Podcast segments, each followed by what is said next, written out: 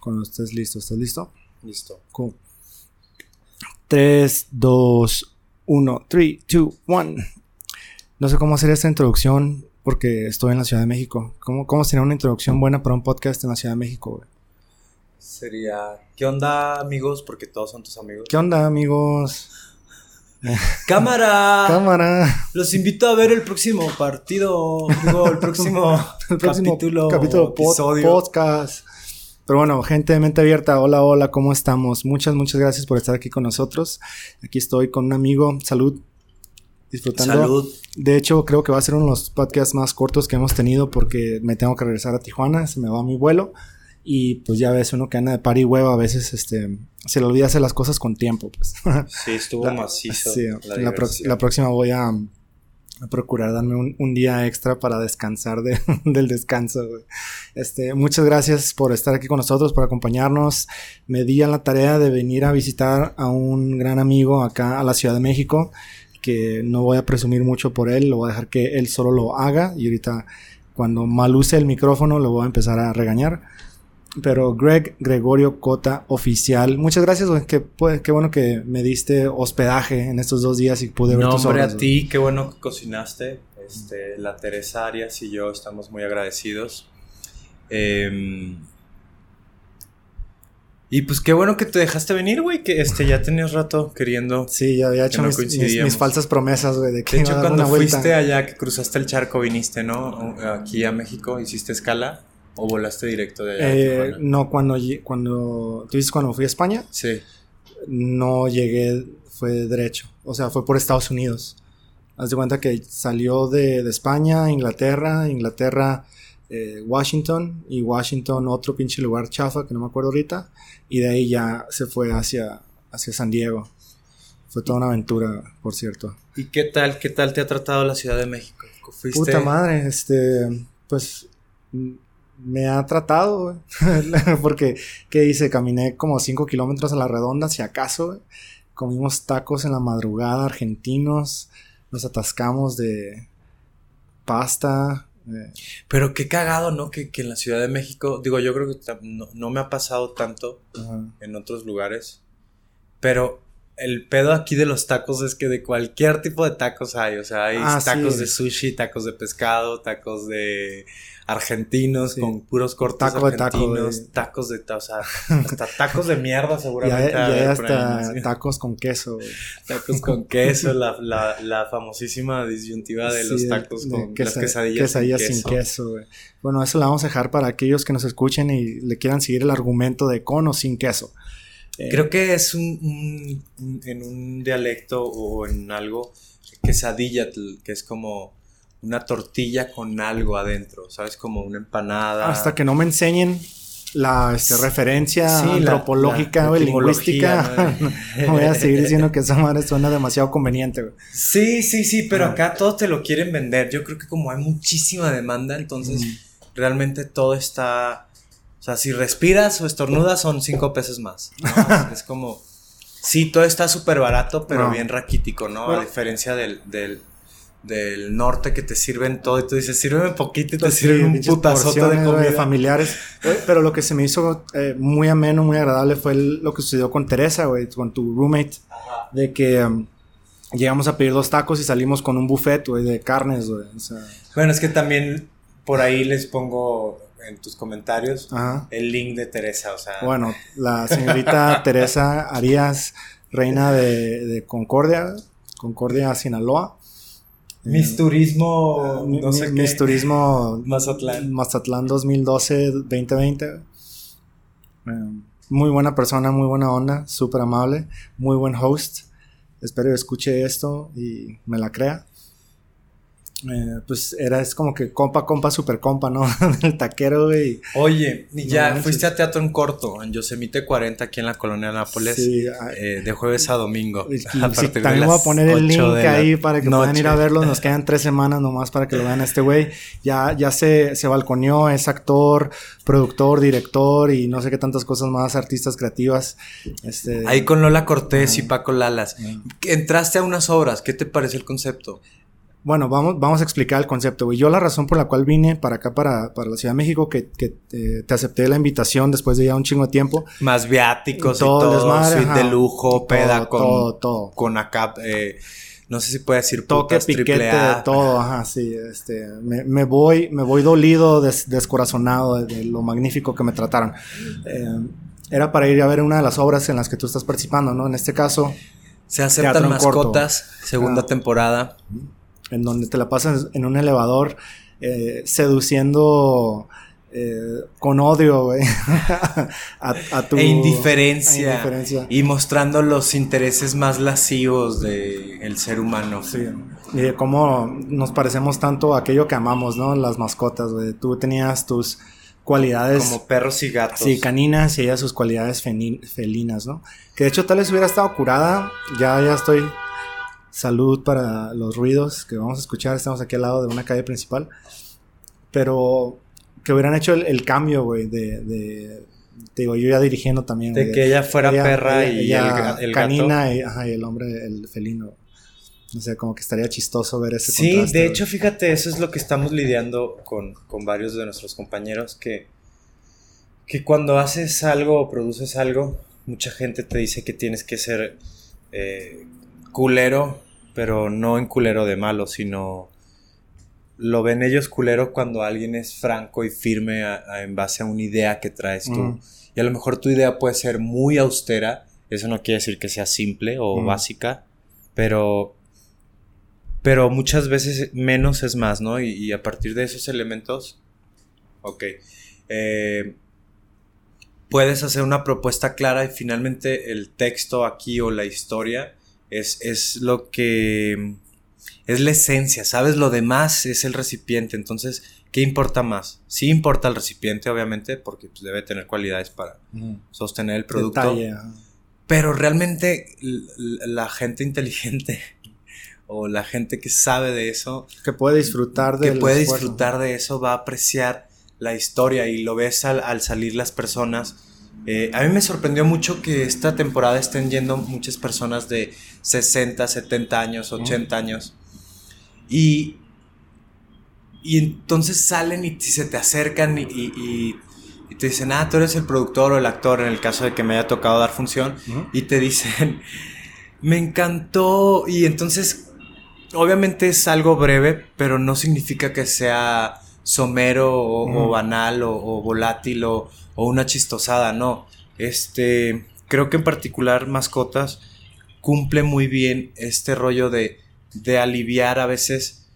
Yo voy a ver una obra al teatro y busco empatía en la historia y busco tal vez eh, un, conflicto humano, un conflicto que, necesito arreglar, que también puedo ir a terapia o puedo hablarlo con un amigo, pero el teatro es esta forma que tiene el ser humano de ir a aliviar o, a ver que lo que a él está pasando también le pasa a otro ser humano, que, que, que, la respuesta o la solución que otro ser humano aborde o plantea sus problemas también sea algo que a él le pueda servir. Y creo que si aceptan mascotas eh, es algo que definitivamente cierra esto, ¿sabes? De que literal de estar en un extremo de como perros y gatos. Mm y luego llega una catarsis a, los dos personajes y ahí también hace catarsis el público, que sería anagnórisis o... Pues al final de cuentas, digo, ya me, robaste la palabra, es lo que iba a decir exactamente, esa catarsis, ¿no? O sea, estás tan íntimamente involucrado en, la obra a tal grado, digo, que ustedes mismos interactúan con el público. Eh, es, un como venue pequeño, o sea, te permite estar a, centímetros a veces o metros de, de los actores y toda la acción. Eh, empieza a querer empatizar con ambos lados y hay este desahogo después de la tensión que se genera, ¿no? y sobre todo porque a mí en mis palabras, eh, a lo mejor alguien me va a cachetear después por decir estas tonterías, pero para mí este formato de teatro o, de teatro en corto eh, es como una especie de cine en teatro, en 3D, porque me decía una señora también, decía, es que los podemos oler, y yo así de, güey, qué bueno que me bañé. porque... Sí, señor, parte de la experiencia. El actor este huele feo. No fue que me vine corriendo del metro porque no alcancé a ir a mi casa a bañarme. Sí, y eso es, es padrísimo y a veces yo no lo dimensiono y no tiene nada que ver con inseguridad, ¿sabes? Pero trato a veces de no creérmela. Eh, pero yo cuando veo un artista que a mí me gusta y que tiene mi respeto o mi admiración, pero no tiene que ser un artista, igual puede ser un empresario, un ejecutivo, un, alguien que se dedique a la política, una mujer que tenga una asociación o, una mujer piloto, ¿sabes? Yo, yo admiro como, como, como a la persona y cuando la veo cerca siento ese nerviosismo que puede tener todo fan, ¿sabes? Cuando, cuando, cuando estás cerca de, de otro ser humano que hace algo que admiras. Entonces, eh, eso, eso que, siento de, poder convivir con la gente ahí mismo y que te dé retroalimentación, porque finalmente son clientes, ¿no? Y esto finalmente eh, vivimos en un mundo material y es, negocio, ¿no? Sí, o sea, necesitas poder comer para seguir respirando, para claro, seguir actuando. es que si ven a un actor, alimentenlo. Por favor, sí. Adóptenlo, ¿no? Tómenlo en cuenta, sí. Se aceptan mascotas. De hecho, algo que se me hizo bueno, pequeño backtrack. Es una casa que está adecuada para hacer como cada cuarto es un teatro, básicamente, o podrían haber sido como de pitas, son como un foro. Y, son diferentes obras de teatro que se presentan en ciertos periodos, ¿no? A mí me tocó ver tres. Una es la, de este güey, la de Gregorio, de, las eh, Aceptan Mascotas. Las otras dos, la neta, sorry, no me acuerdo los nombres ahorita, güey. Pero este, ahí luego se les pongo el link para que vean los apuntes y todo. Eh, lo que se me hizo curioso es de que todas tenían como cierta como sátira, chusco, acá coqueteo, güey, de, jugar con, con dinámicas de tensión sexual, Por ejemplo, una, una de las obras se trató de una pareja que acababa de ver la película de Fifty Shades of Grey. Que de hecho, ah, ya me acordé, se llamaba 50 sombras de, un güey. Y, y ellos como que estaban tratando de, de revivir su, su sexualidad acá sadomasoquista, cagándola, o sea, picándose el ojo, cayéndose la cama, olvidándose los condones, puras cosas así como que, que te quedas, este güey se levantó con el pie izquierdo, ¿no? Y, y la otra se trataba de una pareja que eran como que recién como conocidos y este güey la estaba llevando a un como hotel de lujo, supuestamente a un depa de lujo, para como que quedar bien con la morra y presumirle pues el, ambiente. Eh, que supuestamente era un cuarto, un depa que le había rentado a uno de sus amigos, para, especialmente para la noche con ella. Y resulta ser, güey, de que se metió a... Tú dale, güey. Resulta ser que se metió a una... A un a un depa equivocado.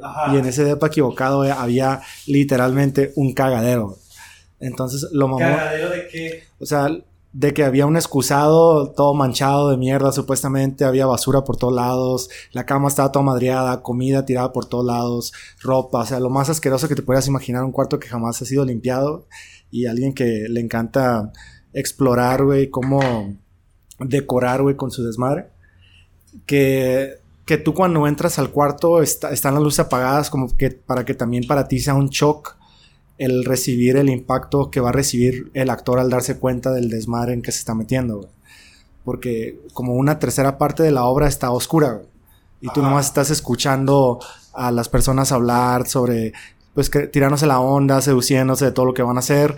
Y finalmente ya de que prende las luces, la morra trae los ojos vendados y él ve y se, entera de todo el desmadre, ¿no? Entonces, salud. Salud. la que sigue.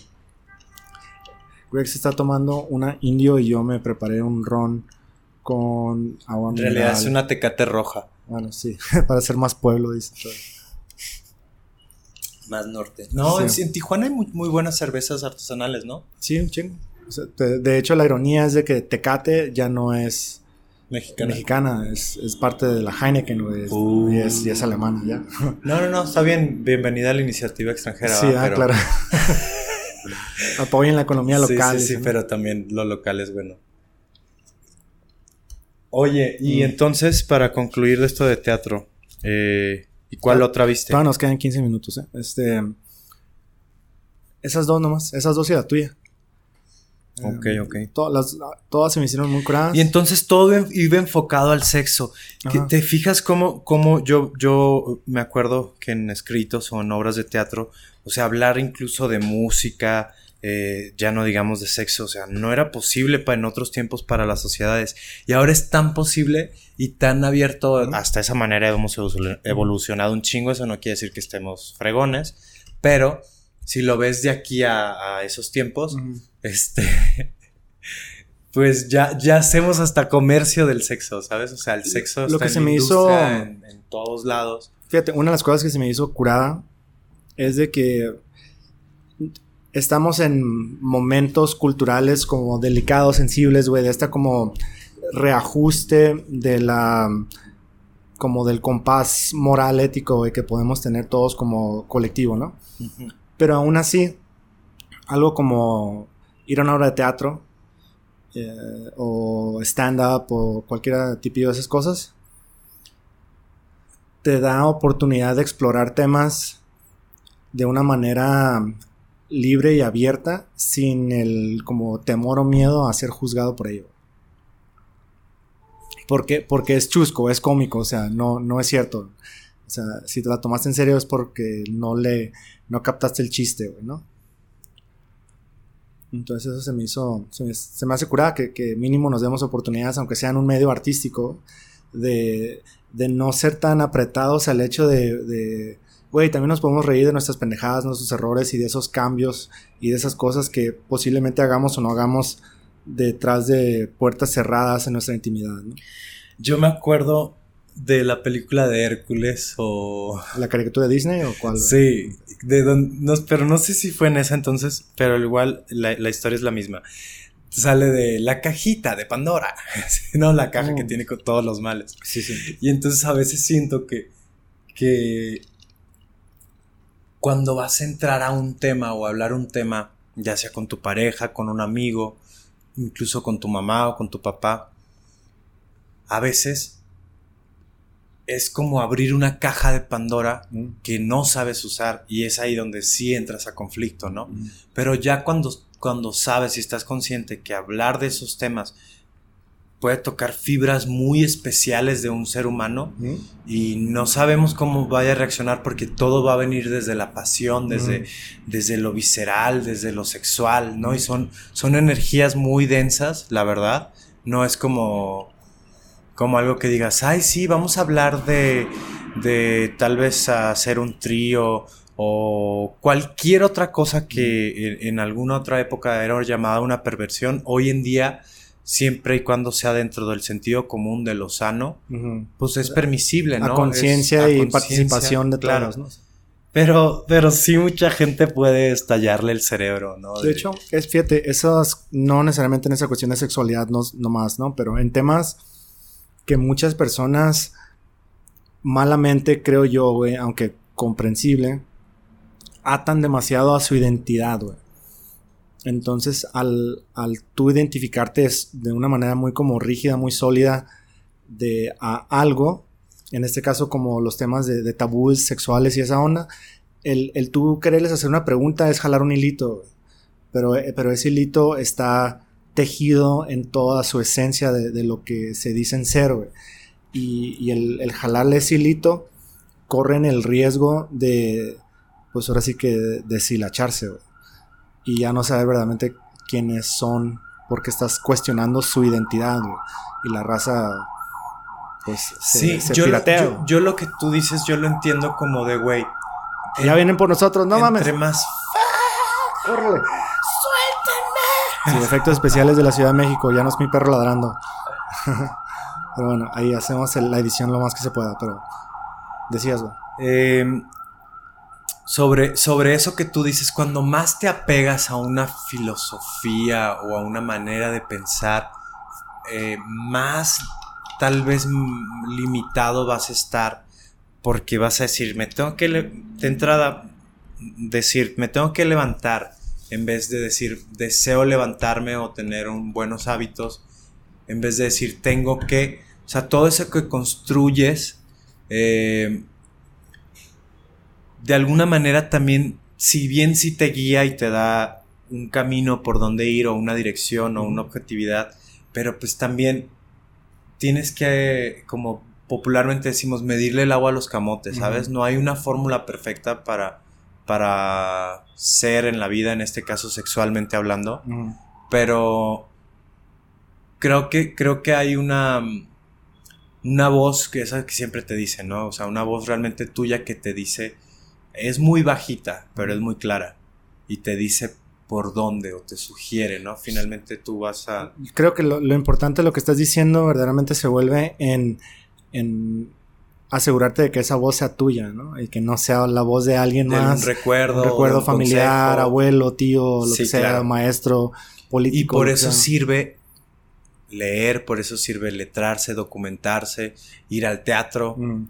¿Tú has escuchado este como concepto, esta idea de que ya no hay nada nuevo? O sea, ya todo Sí, fue inventado. Sí, sí, sí, claro. De hecho, un maestro que me dio clases. De esos pretenciosos de teatro. No, no, no, al contrario. Este es, este es muy humilde para tan chingón que es. Este, Luis Mario Moncada. Ok, shout out. Alguna vez me dijo que. que eh, todo esto surgió a partir de que yo le dije, oye, leí esto y es totalmente eh, el planteamiento de, de las historias griegas, ¿no? O de, o de los romanos, de el complejo de Edipo, Ok. ¿no? Y entonces hice una serie de comparaciones de que tal y tal historia tenía ese planteamiento, ¿no? O sea, esa, esa base. Y entonces me dijo, mira, lo importante no es hacer algo nuevo, sino que lo viejo parezca nuevo. Sí, que lo hagas único, que lo adaptes. exacto, ¿no? que le des una... Y sí, o sea, todos, todos siempre puede tomar o re- redimensionarse, ¿sabes? O sea, siempre, siempre...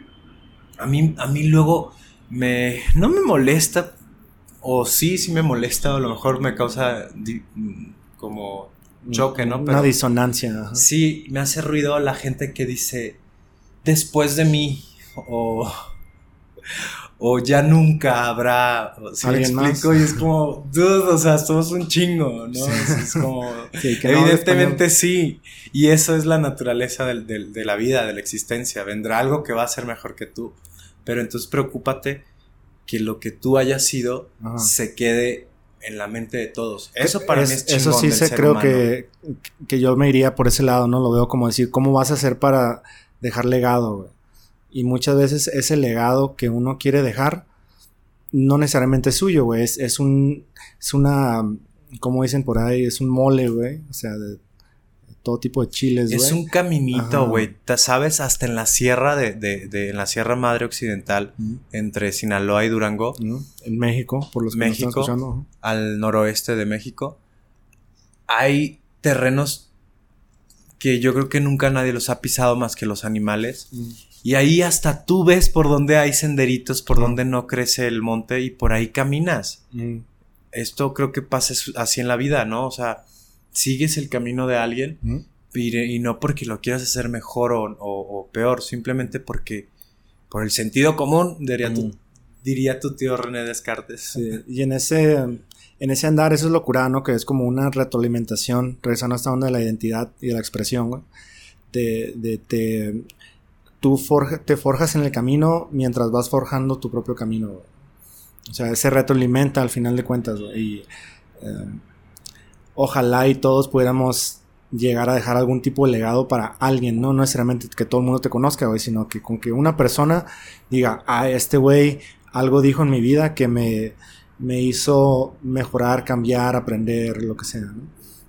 En, en tu caso, que te encanta estar frente a la pantalla y la cámara y el escenario y todo esto, güey, ¿qué es lo que a ti te inspira para estarte parando a Pues que vulnerabilizarte de esa manera, güey? Entregarte a- al... vulnerabilizarte ya se te hace callo, o, o- pero no, no te hace menos sensible. O sea, Mm. no, no sé si cómo podría explicar eso, pero no tengo intenciones Pues de es como hacerlo. decir cómo ser tú sin ser tú.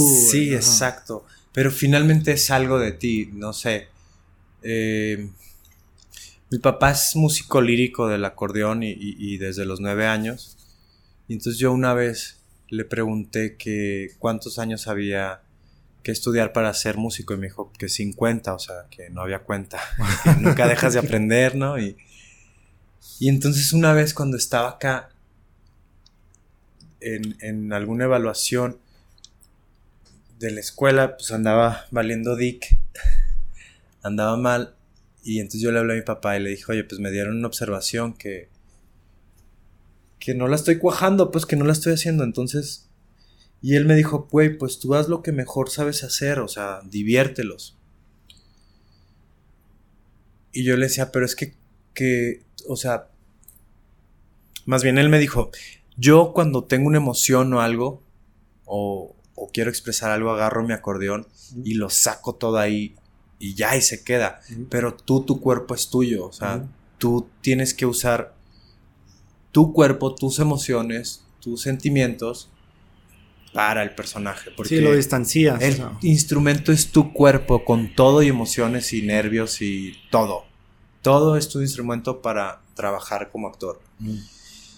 Y a veces, cuando eres más morro y que vas empezando, y abordas un personaje y quieres abordarlo desde la forma, ¿no? De estoy enojado. Ah. y todo el tiempo hablas enojado porque estás muy enojado. y ya que vas aprendiendo a que tu cuerpo como actor es tu instrumento, pues en chinga recurres a memorias, eh, agarras, observas a las demás personas porque a lo mejor yo no tengo algo que haya vivido, pero veo soy muy buen observador, ¿sabes? Te vas a, los lugares, ves gente y ves cómo se comportan y vas haciendo tu archivo para el momento que tengas que accionar algún estereotipo o arquetipo. ya lo tienes, ¿no? No, en chingas, como, como Sailor Moon y su pluma lunar, ¿se acuerdan de, de pluma lunar, transfórmame en una enfermera? Y la transformaban en una enfermera. No sé, nunca las vi las Bueno, para los que sé quién es Sailor, Moon, pero, bueno. pero fíjate, ahorita que tú lo mencionas, quiero hacer dos ejemplos, güey. Yo para nada me considero actor, güey, pero he actuado. Y hace unos días. Antes pues qué osadía. Ah, sí, sí. ¿Por qué estás quitando mi jale? este, fui a. O sea, me tocó ayudar a unos amigos en una película independiente que va a salir en unos cuantos meses. Mucha mierda. Más a futuro. Gracias, gracias. Y, era una escena muy tensa, güey. Era de un pleito, una legata que llega a golpes.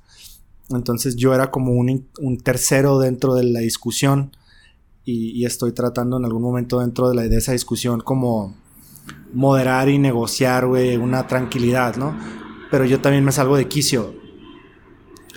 Entonces, te la puedes imaginar de un chingo de maneras, lo ensayas y todo, pero ya estando ahí enfrente con cámaras, luces, personas, este, o sea, el vestuario, eh, los nervios de, güey, no la cagues, o sea, tú eres el que menos sabe aquí, o sea, cosas así. Llegó un momento en donde yo me quedé, fuck it, güey, estoy totalmente fuera de mi zona de confort, llegué a mi nivel de incompetencia y estoy haciendo quedar mal a toda esta gente aquí, ¿no?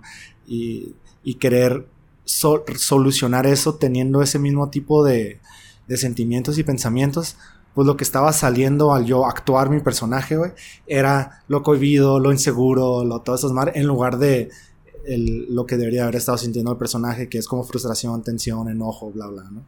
Hasta que agarró una de mis Em, como coworkers, güey, la otra de las, actrices, y, se pone a alegar conmigo, güey, pero adrede, güey, pero, pero no, pero... O sea, para, para estimularte lo que Ajá, o sea, es como que, güey, pues qué chingados, ¿qué estás sintiendo? ¿Qué te crees? O sea, ¿cuántas veces te has emputado con alguien? ¿Cómo te sientes? y me empezó a caer el palo y quería contestar y no, no, pero ¿cómo? O sea, me empezó a a querer ella ¿Y entendiste molestar, la dinámica que era para eso o lo tomaste personal? No, sí, yo es una persona que... que Porque yo antes, güey, cuando, cuando al principio, o sea, me recuerdo... ¿Te la aplicaban? ejercicio, no, yo, yo en una escena, o sea, yo, yo con una amiga haciendo una escena de y ella me estaba cagoteando y yo de verdad me, me afectaba, ¿sabes?